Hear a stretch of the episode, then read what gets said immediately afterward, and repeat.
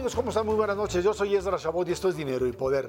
Morena y sus partidos aliados, el PT y el Verde, ganaron cuatro estados en las elecciones de gobernador del domingo. Se alzaron con el triunfo en Hidalgo, Oaxaca, Tamaulipas y Quintana Roo.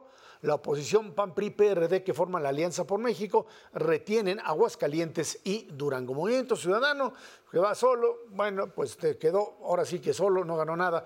Para hablar del proceso del domingo y de los resultados, nos acompaña vía Zoom Lorenzo Córdoba, consejero presidente del INE. Lorenzo, muchísimas gracias por estar aquí con nosotros. De noche, Cervera, Luis Miguel González, buenas noches. Buenas noches. Lorenzo, eh, creo que el gran triunfador es el INE, te lo digo ahora sí que es cosecha mía es el que organiza las elecciones, es el que finalmente reporta los resultados, está el conteo rápido, está el PREP funcionando, todo en línea.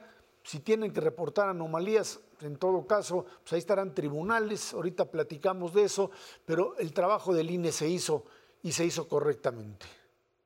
Sí, es antes que nada un, privilegio estar con ustedes. En efecto, creo que eh, se demostró una vez más que el sistema Nacional de Elecciones, el que derivó de la reforma 2014, es un sistema funcional, es un sistema practicable y un sistema muy robusto.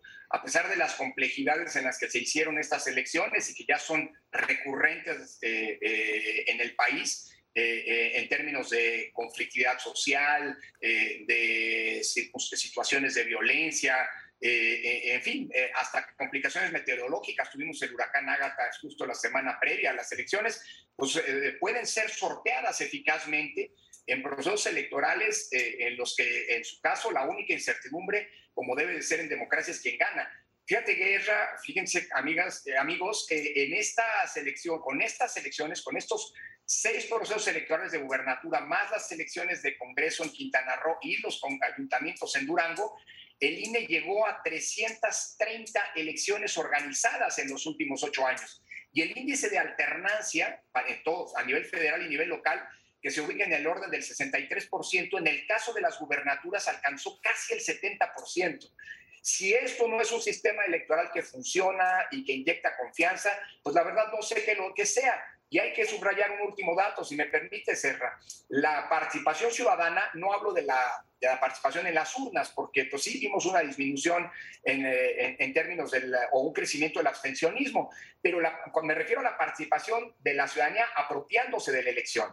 Esto es, la participación de las y los ciudadanos eh, fungiendo como funcionarias y funcionarios de casilla fue una de las más altas que tuvimos en, las historia, en la historia reciente de las elecciones necesitábamos 150 mil funcionarios y funcionarios. En un primer momento tuvimos listos para poder actuar en este rol a más de 330 mil, 230% más de ciudadanos y ciudadanos que habían aceptado, que habían sido capacitados eh, y que estaban listos para atender esa función cívica. Y finalmente, en la tasa de sustitución eh, en las, el día de la elección por eh, personas tomadas de la fila es la más baja que hayamos tenido en los procesos electorales recientes, apenas un 6%, que en un contexto que implicó pues, la instalación de todas las casillas que teníamos planeado instalar, salvo 22 que por motivos de conflictividad social no pudieron instalarse en Oaxaca y solamente 15 dejaron o implicaron la suspensión de la votación eh, por motivos de violencia de un universo de 21 mil. La verdad, cifras marginales que hablan de una elección sin duda exitosa. Así que sí, creo que el sistema electoral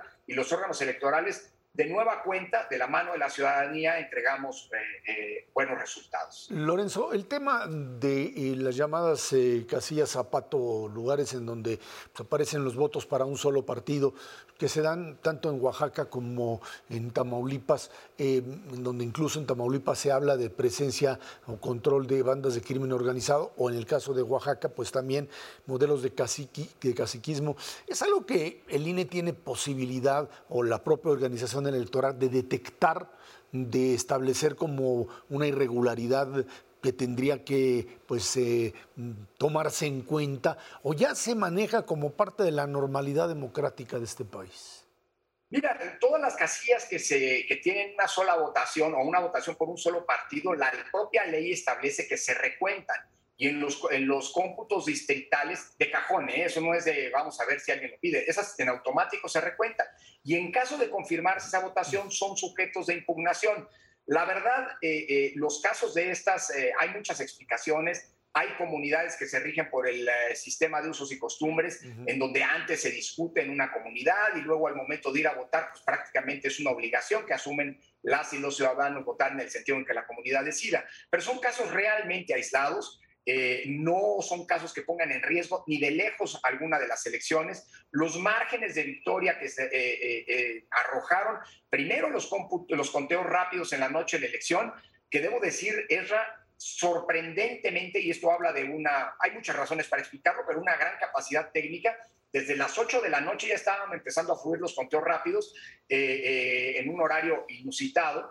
Los PREPs que funcionaron muy con mucha agilidad llegaron a un 100% y finalmente los resultados de, esos dos mecanismos preliminares coincidieron con los cómputos distritales. Así que yo te diría que ya prácticamente, aunque los casos son realmente esporádicos y pueden eh, explicarse por circunstancias que no necesariamente son las más las óptimas en una en una elección democrática, pues la verdad son circunstancias muy aisladas que no ponen en riesgo las elecciones. El tema de la inseguridad sí es un tema en el que, en el que como Estado, no como autoridades electorales, como Estado todavía quedamos a deber, ¿eh? y hay, hay una preocupación eh, grave que tiene que pasar por un diagnóstico de todos los entes públicos involucrados, los entes de seguridad, de inteligencia, etcétera.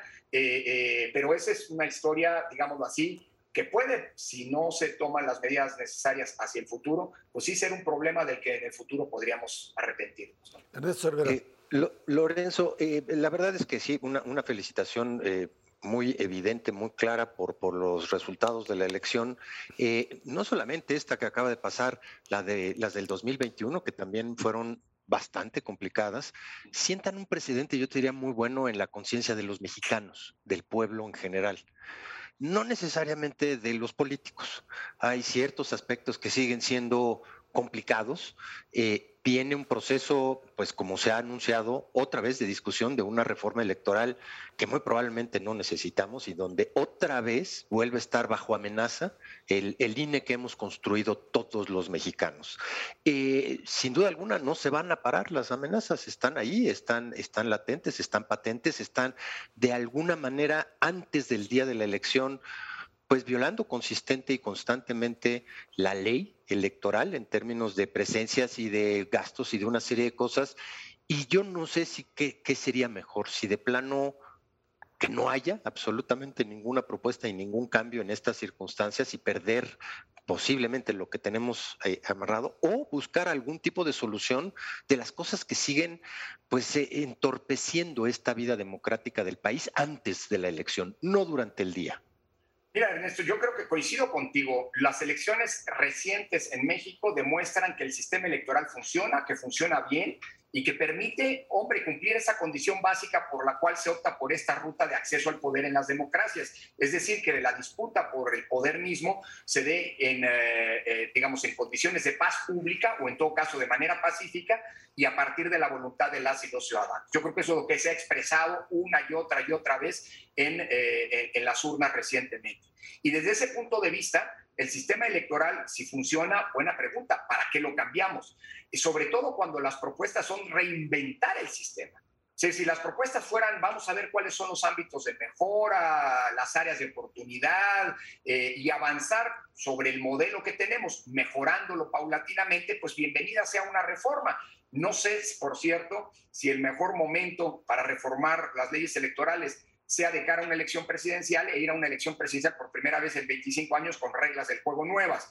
Y mucho menos pues, si no es producto de un amplísimo consenso como debe ocurrir en las reglas electorales. Pero lo que sí es cierto es que los algunos problemas hay, pero no se deben ni a la estructura electoral, ni a la institucionalidad electoral, ni a las reglas, insisto, que sin lugar a dudas pueden mejorarse, sino más bien en la actuación de algunos actores que han vuelto de la violación de las normas por cierto, reglas y prohibiciones que en la gran mayoría de las ocasiones son ellos mismos quienes desde la oposición en el pasado demandaron, eh, pues lo que, digamos, lo, que, lo que pone en tensión a, los, a, la, la, operación de las elecciones. Acaba de resolver la sala superior del tribunal que efectivamente en el proceso de revocación de mandato, 19 gobernadores violaron la constitución.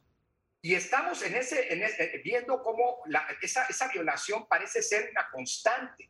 Creo que eso se, se resuelve no necesariamente cambiando las reglas del juego, siempre hay una discusión abierta en ese sentido, sino aplicando la ley y haciendo que la impunidad no alcance también la dimensión electoral. Ya es un problema de funcionamiento del Estado mexicano, cuidemos lo electoral. Así que, en fin, si hay una reforma, eh, insisto, pues que si es para mejorar lo que tenemos y es producto de amplios consensos, bienvenida sea.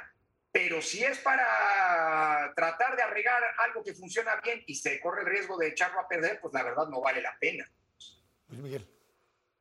Lorenzo, con estas elecciones termina tu ciclo como presidente del INE. ¿Qué le recomiendas a quien viene en tu lugar? ¿Y qué cambiarías, dices tú, si son cambios para mejorar, bienvenidos? Un solo cambio que pudieras recomendar.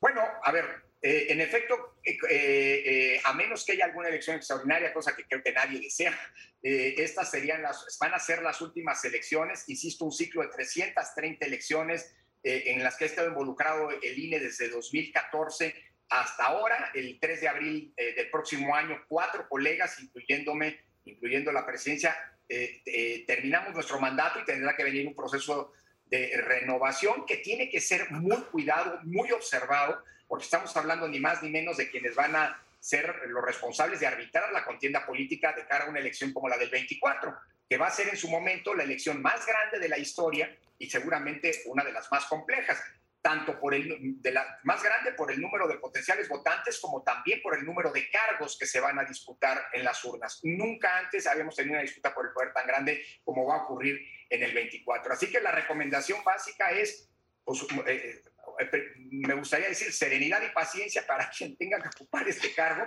pero sobre todo, mira, la vida colegiada es compleja, pero también es parte de la fortaleza de la institución electoral. Y afortunadamente quien llegue tendrá que compartir las decisiones con siete colegas que tienen ya experiencia y que son parte, digamos así, de una institución que hoy es muy robusta. ¿Qué habría que cambiarle, Luis Miguel? Yo te diría, mira, creo que lo más sencillo, lo, digamos, lo más urgente es revisar si la cantidad de prohibiciones que hoy tiene la legislación electoral vale la pena mantenerlas. Y te diría, pues eventualmente, ah, digamos, siempre y cuando esto no nos genere una crisis de confianza, porque hay que recordar que el sistema electoral que hoy tenemos abigarrado, complejo, lleno de prohibiciones, es producto de la endémica e histórica desconfianza de la que venimos eh, eh, y que justamente eh, el sistema electoral es una manera de exorcizar y de combatir esa desconfianza sin mermar la confianza, pues a lo mejor introducir unas, algunos mecanismos como mecanismos de tecnología que nos permitan también abaratar el costo del sistema electoral. Pero cuidado con abaratarlo por el mero, por el mero principio de abaratamiento, porque a lo mejor lo barato nos puede resultar caro. Y hay que recordar, Luis Miguel, que hace 30 años el principal de los problemas que teníamos eran precisamente las elecciones.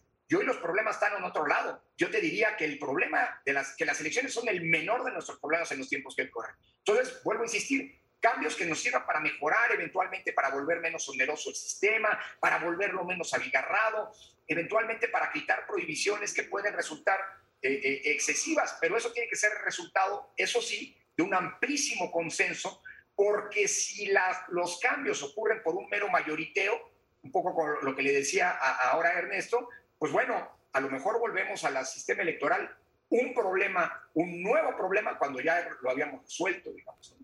Eh, finalmente, eh, finalmente eh, estamos ante un problema serio, Lorenzo, de cuestionamiento de la democracia o de las democracias en el mundo, y en donde se dice los sistemas electorales representativos no deben ser de alguna manera los que se sostengan, sino hablar de otras formas, dicen, de democracia, algunos les llaman democracia liberal.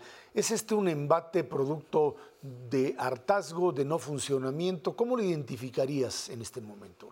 Bueno, telegráficamente te diría, Ezra, yo creo que las democracias no están gozando de su mejor momento.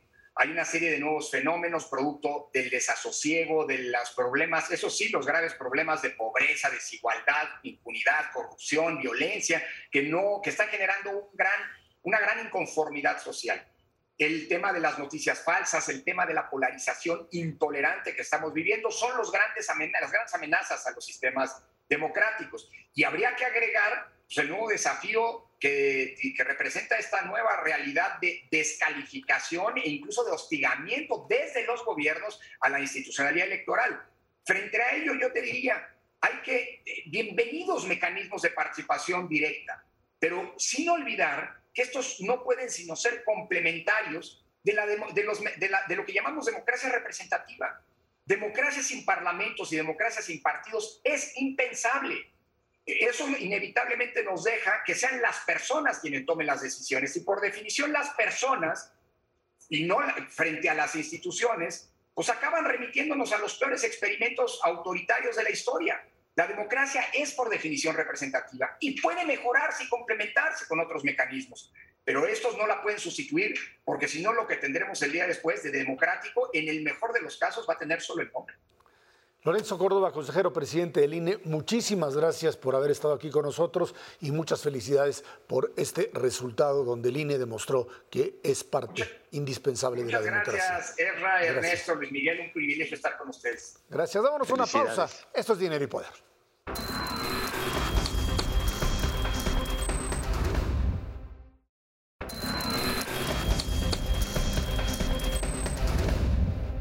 El secretario de Hacienda, Rogelio Ramírez de la O, dijo que aunque la economía va recuperándose, no está en situación ideal para enfrentar una crisis como la de 2020. Reconoció que aún no está en niveles prepandemia, está la economía mexicana. Por otro lado, en mayo pasado, el empleo formal cayó en 2.855 plazas y el eventual registra una caída de 31.655 puestos. Los especialistas estiman que para fin de año se crearán únicamente 600.000 empleos y que las cifras muestran dificultades en el mercado por supuesto, para generar este empleo, los trabajos que se necesitan, en medio además de las cifras que se dieron el día de hoy con respecto a inflación, donde empieza a ceder un poco, pero pues sigue en esta tendencia en donde de continuar estaríamos cerrando el año arriba del 8%, Luis Miguel.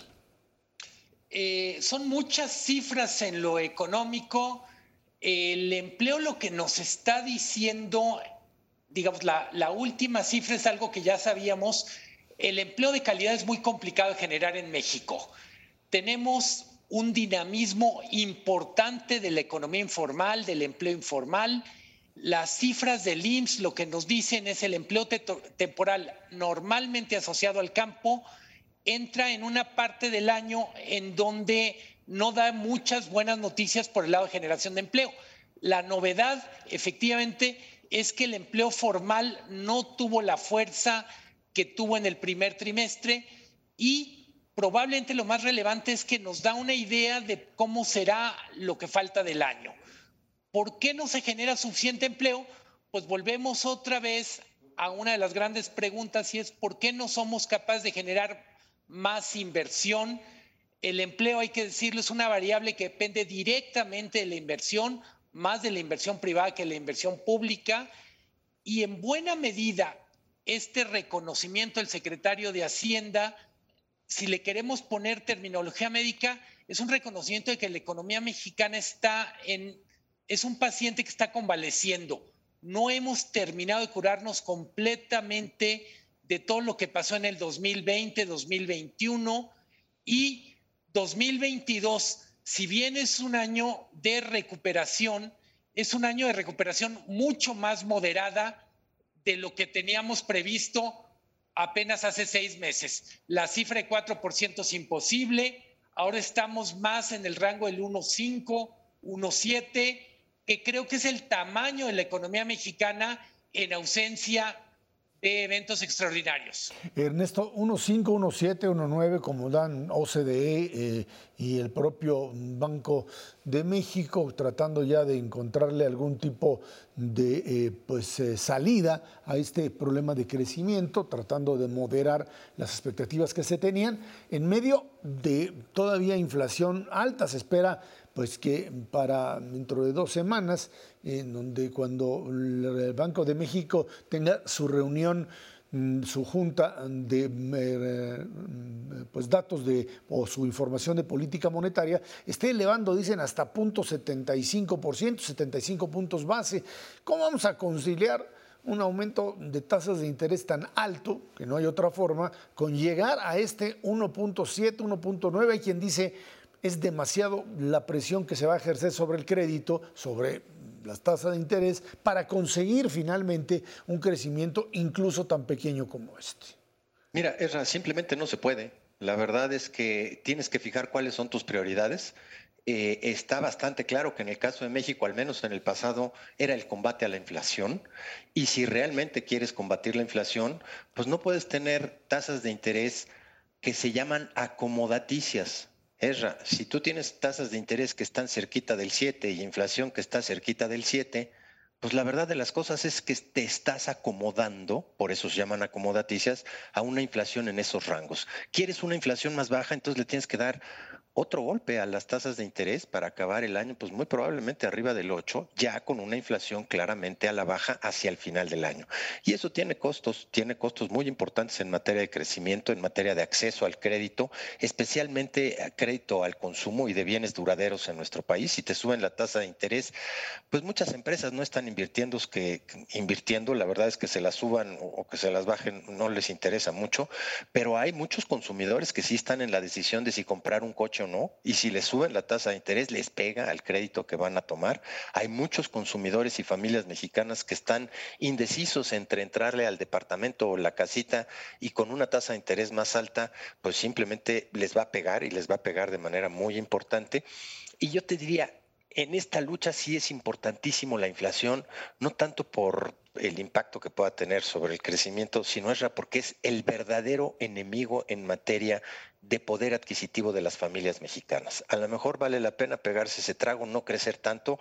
Todo mundo está eh, con una expectativa de crecimiento pues cercana al 1,5%. Hay, hay especialistas que están inclusive por abajo del 1% y eso se deriva fundamentalmente no solamente del impacto de las tasas de interés nacionales, sino de la desaceleración importante que está teniendo pues la economía del mundo entero. Para nosotros es muy relevante Estados Unidos y está pasando por exactamente las mismas. Serra. En Estados Unidos la Reserva Federal va a tener que aumentar más las tasas de interés. Ellos tienen una inflación todavía un poco superior a la mexicana. Sí hay ciertos indicios de que se empieza a contener, pero no hay indicios de que se quite la raíz del fondo de la inflación en el mundo entero.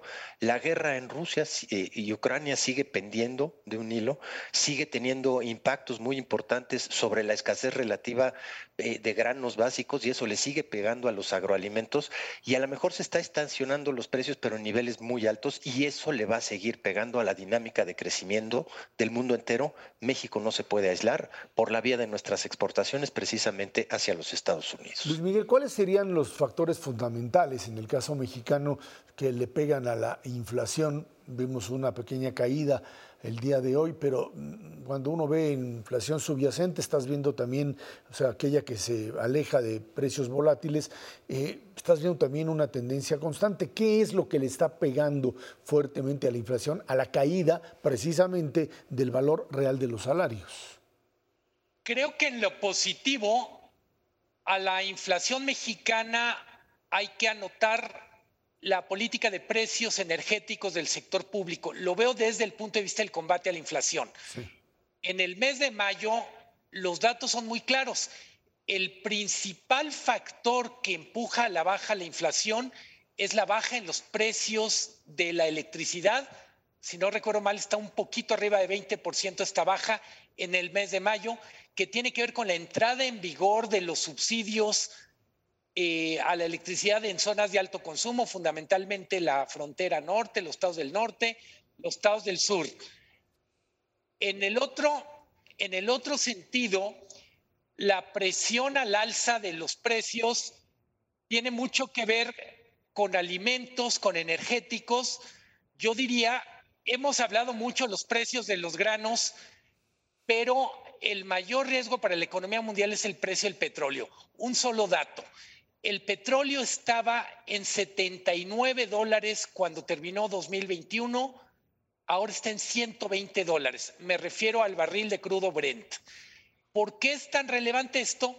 Porque no hay manera de garantizar a la larga una inflación a la baja, una narrativa de inflación a la baja, cuando alimentos y energía siguen siendo precios, no diría fuera de control, pero con presión constante. ¿Qué me preocupa? En buena medida, México como país, sociedad, ya se acostumbró a crecer poco, pero también se acostumbró a niveles de inflación muy moderados. Si la inflación sigue presionando al alza y tenemos rubros o sectores de productos muy representativos creciendo a dos dígitos, eso va a generar mucha inquietud, mucha incertidumbre y la incertidumbre es mala para la inversión, pero también para el consumo. Oye, una cosa adicional, Ezra, la verdad es que llueve sobre mojado, pero estamos enfrentando un ambiente terrible en términos agropecuarios a nivel mundial. Hay una sequía generalizada que está afectando adicional al problema de la guerra. Ahora tienes un problema muy serio de sequía que te está afectando también las grandes cosechas. Y ya no solamente es el trigo, que era el impacto directo más importante derivado de la guerra, por la posición relativa que tenían Ucrania y Rusia en este mercado enorme, es también el maíz amarillo.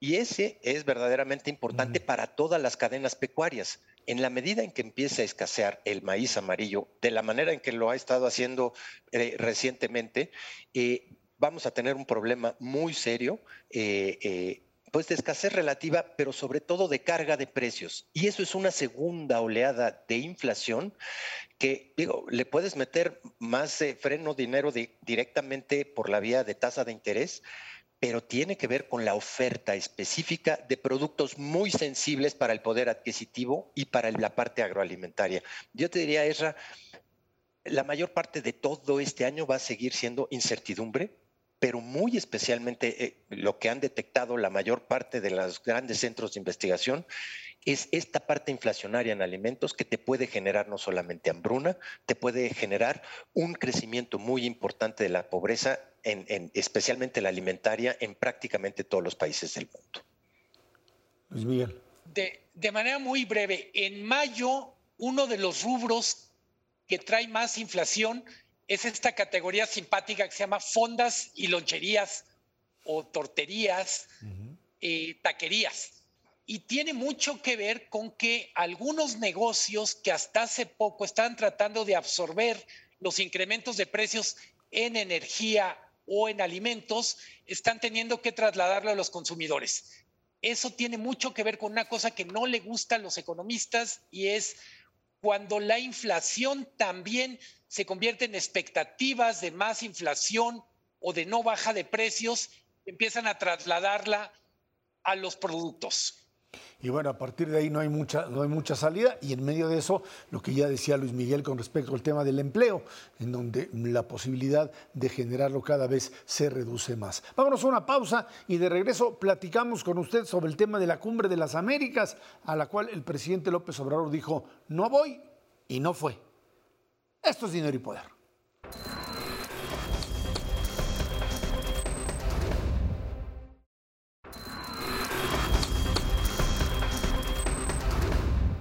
El presidente de México, Andrés Manuel López Obrador, cumplió su palabra y no asistió a la cumbre de las Américas allá en Los Ángeles, California. En su lugar, pues tuvo que ir Marcelo Ebrard. Ya ve que él va a todo y hace todo lo que no se hace por parte de otras instancias. Bueno, calificó en la reunión, dijo que es un error, dijo Marcelo, que no hayan invitado a Cuba, Nicaragua y Venezuela, la postura del gobierno mexicano, y propuso la refundación, así le dijo, del orden interamericano basado en principios de intervención y respeto mutuo. El día de ayer, por la noche, el presidente Biden hizo una inauguración ahí medio rápida, 10, 15 minutos, en donde lo que pues plantea es básicamente una especie de mm, replanteamiento o de redefinición más bien de lo que sería la relación con América Latina, basado en el tema democracia, que es el tema de la propia eh, cumbre, cuestionando, criticando, por supuesto,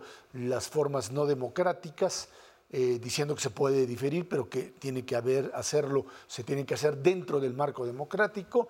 Em, por supuesto, hubo antes de la inauguración este tipo de pues, eh, cuestionamientos por parte de muchos, el propio Marcelo, el propio presidente chileno, que también dijo que en todo caso hay que discutirlo de frente, invitar a todos y que todos estuviesen ahí para pues, eh, plantear cuáles serían sus distintas alternativas. No fue la posición norteamericana.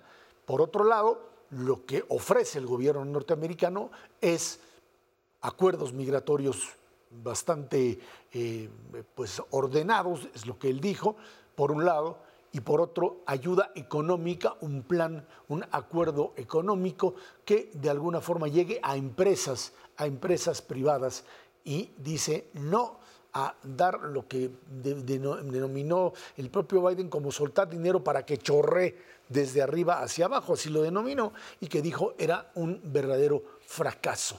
Ahí lo dijo, tomó su papelito y se fue. La prensa norteamericana no le dio mucha importancia. Las televisoras, salvo las hispanas, que por supuesto era un dato fundamental, tampoco lo tomaron en cuenta, Luis Miguel. Eh, hay dos temas con los que vale la pena empezar con lo de ALCA. Se trata, se trata o se está tratando una reunión muy importante, poco importante, ¿y por qué? Yo diría que la ausencia de México le quita poncha a la cumbre, pero no le arrebata algunos de los temas relevantes. Quedó claro en el mensaje de Biden, en el mensaje de Kamala Harris un día anterior, que Estados Unidos está tratando de relanzar la relación con el continente y que tiene una agenda económica interesante. Hay que recordar, el martes dan a conocer inversiones por 1.900 millones de dólares en Centroamérica que se suman a otros 1.300 para un total de 3.200. En el mensaje de Biden, explícitamente hay un llamado a contrarrestar la presencia china en el continente americano. Hay que recordar, China ya es el principal socio comercial de algunos países del cono sur, por ejemplo Chile. En buena medida, el que México haya podido poner en la mesa el tema de la exclusión y que sea lo que estamos discutiendo aquí en México, no quita relevancia que lo más importante restablecer una agenda económica que tenga un contenido social para el continente. Creo que a México lo invitaba a Estados Unidos a ser una especie de copiloto de este mensaje, el que la sede fuera Los Ángeles es simbólico. Creo que México decide no ser copiloto, subirse a otro carro que yo no le veo mucho futuro. Hay que recordar, no es la primera vez que la organización de ALCA es bombardeada por la Alianza Bolivariana. La última importante fue en 2005, cuando Hugo Chávez dijo este estribillo de Alca, Alca, Alca, al carajo. En ese momento, Venezuela tenía un PIB de 140 mil millones de dólares. Ahora su PIB es de 40 mil millones de dólares.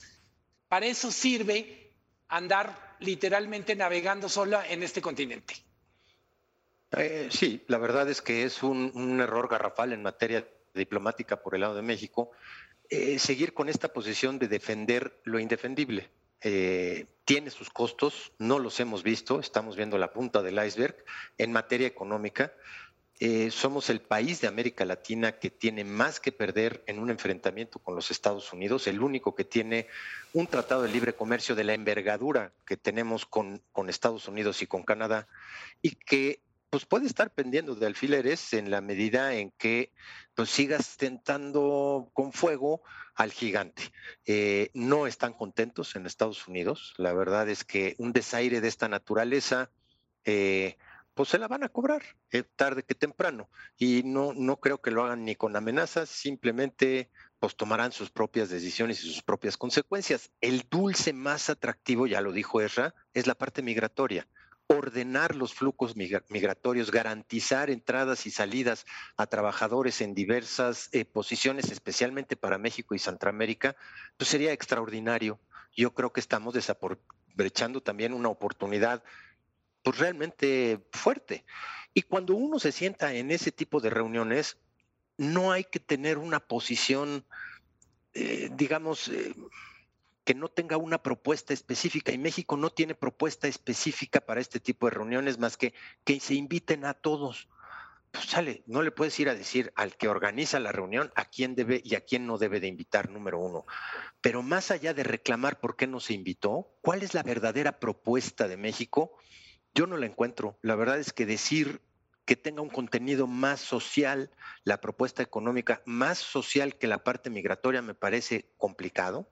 Eh, y yo creo que las inversiones que está eh, anunciando Biden pueden tener un impacto realmente muy importante si es que efectivamente se detonan por la vía del crecimiento de las empresas, de nuevas inversiones de la parte privada en diferentes países. Y sí, creo que hay un contenido muy específico antichino, no solamente por su participación en el comercio de mercancías, si ustedes ven la deuda de los países latinoamericanos, en los 80 el 90% de la deuda era con el Club de París con los países más industrializados, con el Fondo Monetario, con el Banco Mundial. Esa era la deuda de todos los países latinoamericanos. Hoy el 50% de la deuda de países latinoamericanos es con China. Y eso tiene una problemática muy seria, no solamente para Estados Unidos, sino para los países de América Latina en su conjunto. Otro tema muy relevante en donde yo creo que había muchas posibilidades de empatar la agenda de López Obrador, cuando es la agenda retórica con los contenidos de la cumbre era la agenda anticorrupción. A Biden le interesa que la democracia en América Latina funcione económicamente, permita ordenar los flujos migratorios, pero también le interesa que la gobernabilidad, la gobernanza en los países no esté amenazada por la corrupción. Otra de las razones por las que Maduro y Ortega son ininvitables, impresentables, por los altos niveles de corrupción del régimen venezolano y el régimen nicaragüense. Ese tema es central en la discusión no de esta cumbre, de la nueva agenda latinoamericana y me parece que también ahí México, digamos como que desentona ya no respecto a Estados Unidos, sino respecto a sí mismo. El presidente López Obrador está poniendo las manos, está poniendo la cara por gobiernos que son algunos de los más corruptos del mundo, no dicho por un servidor, está Transparencia Internacional que literalmente nos evalúa a todos. El planteamiento mexicano o el planteamiento de López Obrador era básicamente que pues, había que presentar todos estos casos o toda esta crítica de definir dictadura o no en ese lugar. Yo creo que eh, más allá de que si son impresentables o no, el error es no asistir. O sea, lo que Boric hace, lo que el presidente chileno hace, incluso Alberto Fernández, el argentino, es venir con una retórica en donde el propio Biden dice, pues está complicado, o sea, es un diálogo en las entrevistas que tiene el secretario de Estado norteamericano con las, eh, eh, eh, los canales hispanos, están complicados bajo el principio de por qué, por qué utiliza ese doble rasero, por qué los norteamericanos sí van a Arabia Saudita y, lo manejan, que es un régimen monárquico absolutista, y utilizan un rasero distinto frente a Venezuela, Nicaragua o Cuba. Creo que es muy válido, sin duda alguna, esa discusión, pero hay que estar ahí, hay que llegar al lugar, tener la jerarquía de un presidente que pueda llegar a cuestionar ese tipo de cosas y finalmente negociarlas y manejarlas. Y creo que pues sí, se desperdicia esa oportunidad porque incluso hoy se dieron muchísimas reuniones de la agenda en donde en unas están invitados exclusivamente presidentes y a otra vienen pues, lo que serían representantes, en este caso, pues el propio canciller Marcelo Ebrard. Eh, Luis Miguel.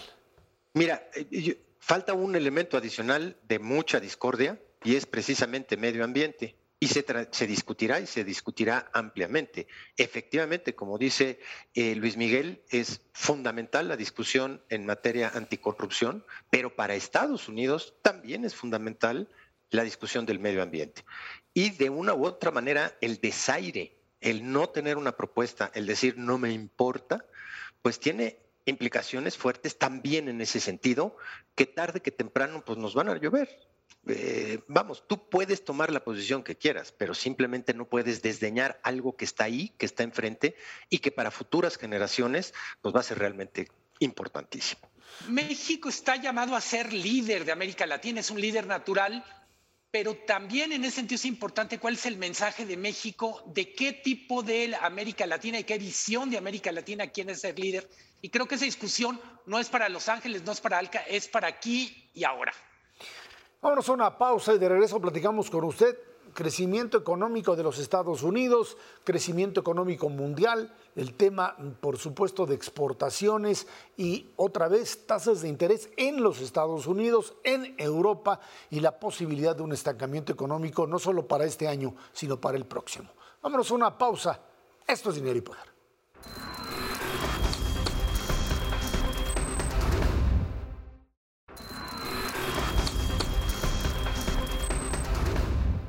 Banco Mundial recorta su pronóstico de crecimiento del Producto Interno Bruto de México a 1.7%, lo tenía en 2.1%, la Secretaría de Hacienda estima una expansión de 3.4%. En otro tema, de acuerdo con el Departamento de Comercio de los Estados Unidos, las exportaciones mexicanas a esa nación se incrementaron en 20%, 29, 20.9% y alcanzaron un total de 38.874 millones de dólares durante los primeros cuatro meses del año. El valor del intercambio comercial se ubica en 248.400 millones de dólares, un chorrote. Asimismo, México se coloca como el segundo socio comercial de los Estados Unidos, debajo de China y arriba de Canadá. Lo decíamos hace un momento, ahí está mm, pues la única palanca, la palanca de la exportación, esperando que en los Estados Unidos, hace pues unas horas en la mañana escuchaba ahí a analistas norteamericanos que decían pues aquí lo único que se puede hacer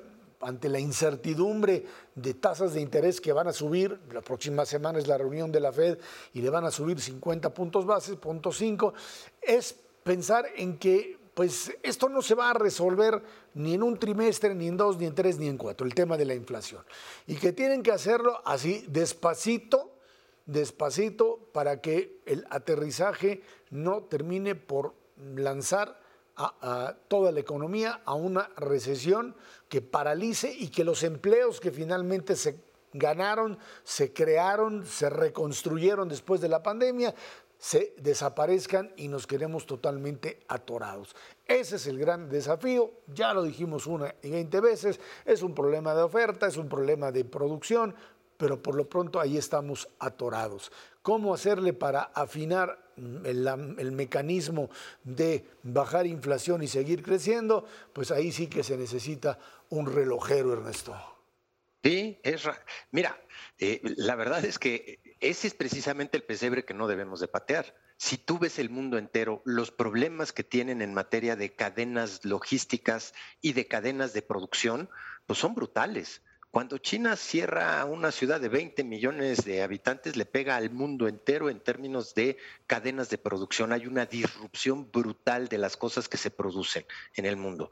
Ver que nuestras exportaciones tengan una tasa de crecimiento de 20% hacia los Estados Unidos con un sector automotriz todavía pasmado, híjole, es una extraordinaria noticia, Es nuestro pulmón de crecimiento, al menos para una región importantísima del país, mantener una dinámica exportadora como la que estamos viendo hoy, diferente de lo que está pasando en el resto del mundo, es sin duda alguna una extraordinaria noticia.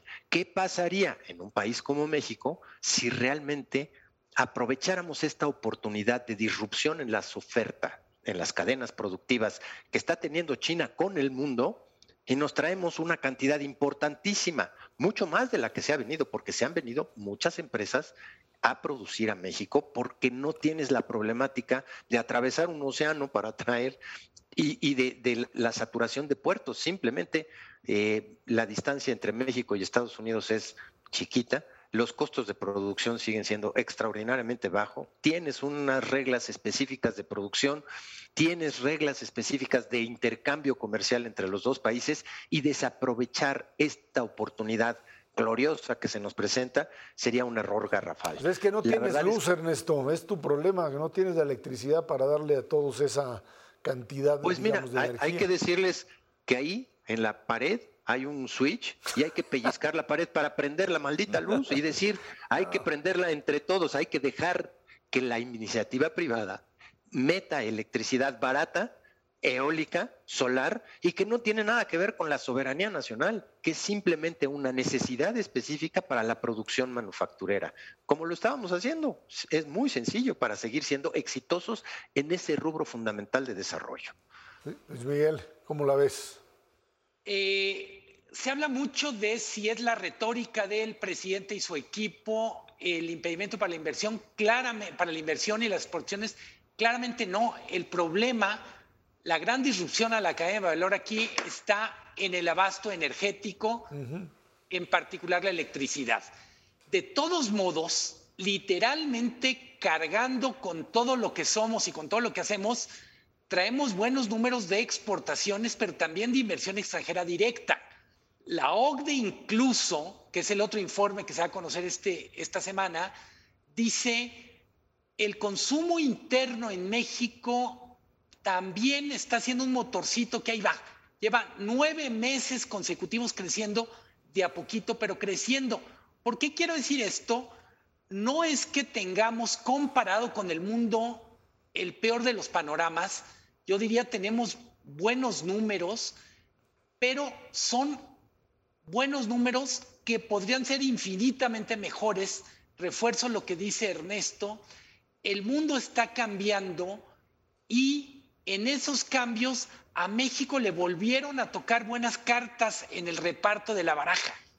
¿Cómo nos las ingeniamos para con una buena mano no poder dar el brinco que necesitamos? Pues porque es parte de nuestra tradición, como dicen, no dejar pasar la oportunidad de dejar pasar la oportunidad. Creo que en buena medida mucho de lo que estamos haciendo todavía tendrá una segunda y tercera vuelta de oportunidades de inversión. Ya no solo estamos hablando de industria automotriz, estamos hablando de equipo médico, estamos hablando de aeronáutica, estamos hablando, por supuesto, de computadoras, equipos de telecomunicaciones. Chips. Chips. Una de las cosas que decía el secretario de Hacienda esta semana también es una ventaja de la que hablamos poco de la economía mexicana es lo enormemente diversificada que está. Puede tener más de un motor, pero todos los motores, absolutamente todos necesitan energía. Tenemos una política energética que no corresponde a las oportunidades y dejemos de discutir los mensajes del presidente y pongámonos a hablar de política energética. La política energética no corresponde al país que podemos ser y tenemos que ponernos las pilas literalmente. Ahora, mientras eso sucede, por ejemplo, tú dices, no, la retórica no, no importa, pero mm, una vez que mm, el presidente decidió no ir, platicábamos a la cumbre de las Américas, echan a andar mecanismos de eh, disputa legal en el TEMEC con respecto a temas de mercado laboral o demandas de otro tipo en ese sentido. O sea, estamos metidos al mismo tiempo en una especie de choque jurídico político con el principal socio, lo que te vuelve otra vez a meter en esa dinámica de sí se puede, pero estamos en dimensiones diferentes. Eso no quita que la inversión siga creciendo, pero los conflictos te disminuyen finalmente la perspectiva de que esta inversión pues aumente o se mantenga al menos como está hasta ahora, Ernesto Luis Miguel. Eh, no, no digo que la retórica no importa, pero que hay que ponerla en un contexto donde es el andamiaje institucional, el funcionamiento de políticas concretas. Pero de acuerdo, perdón. Sí, no, bueno, y, la verdad es que eh, los conflictos siempre han existido. Esra, eh, y precisamente tienes un andamiaje institucional del TEMEC para resolver esos conflictos, no para que se perpetúen. Ahora, el problema es contaminar el andamiaje institucional con dos cosas fundamentalmente, repudiando cierta parte de la inversión, caracterizándola a esta inversión nacional o extranjera, da lo mismo, como, como algo malo para el país en su conjunto, y dos, repudiando la parte institucional, pauperizándola. México necesita instituciones fuertes para cumplir con sus compromisos del TEMEC. no tenemos ni para los inspectores fitosanitarios de las, de todos los productos agropecuarios que exportamos hacia los Estados Unidos. Simplemente no los tenemos. Y Estados Unidos nos dice, pues si no viene certificado por un inspector tuyo, pues simplemente no lo puedo dejar pasar. Y entonces Estados Unidos hasta se ofrece, órale, te mandamos nuestros propios inspectores para que inspeccionen tus propios campos para que puedas seguir exportando a Estados Unidos. Y los amenaza el narco.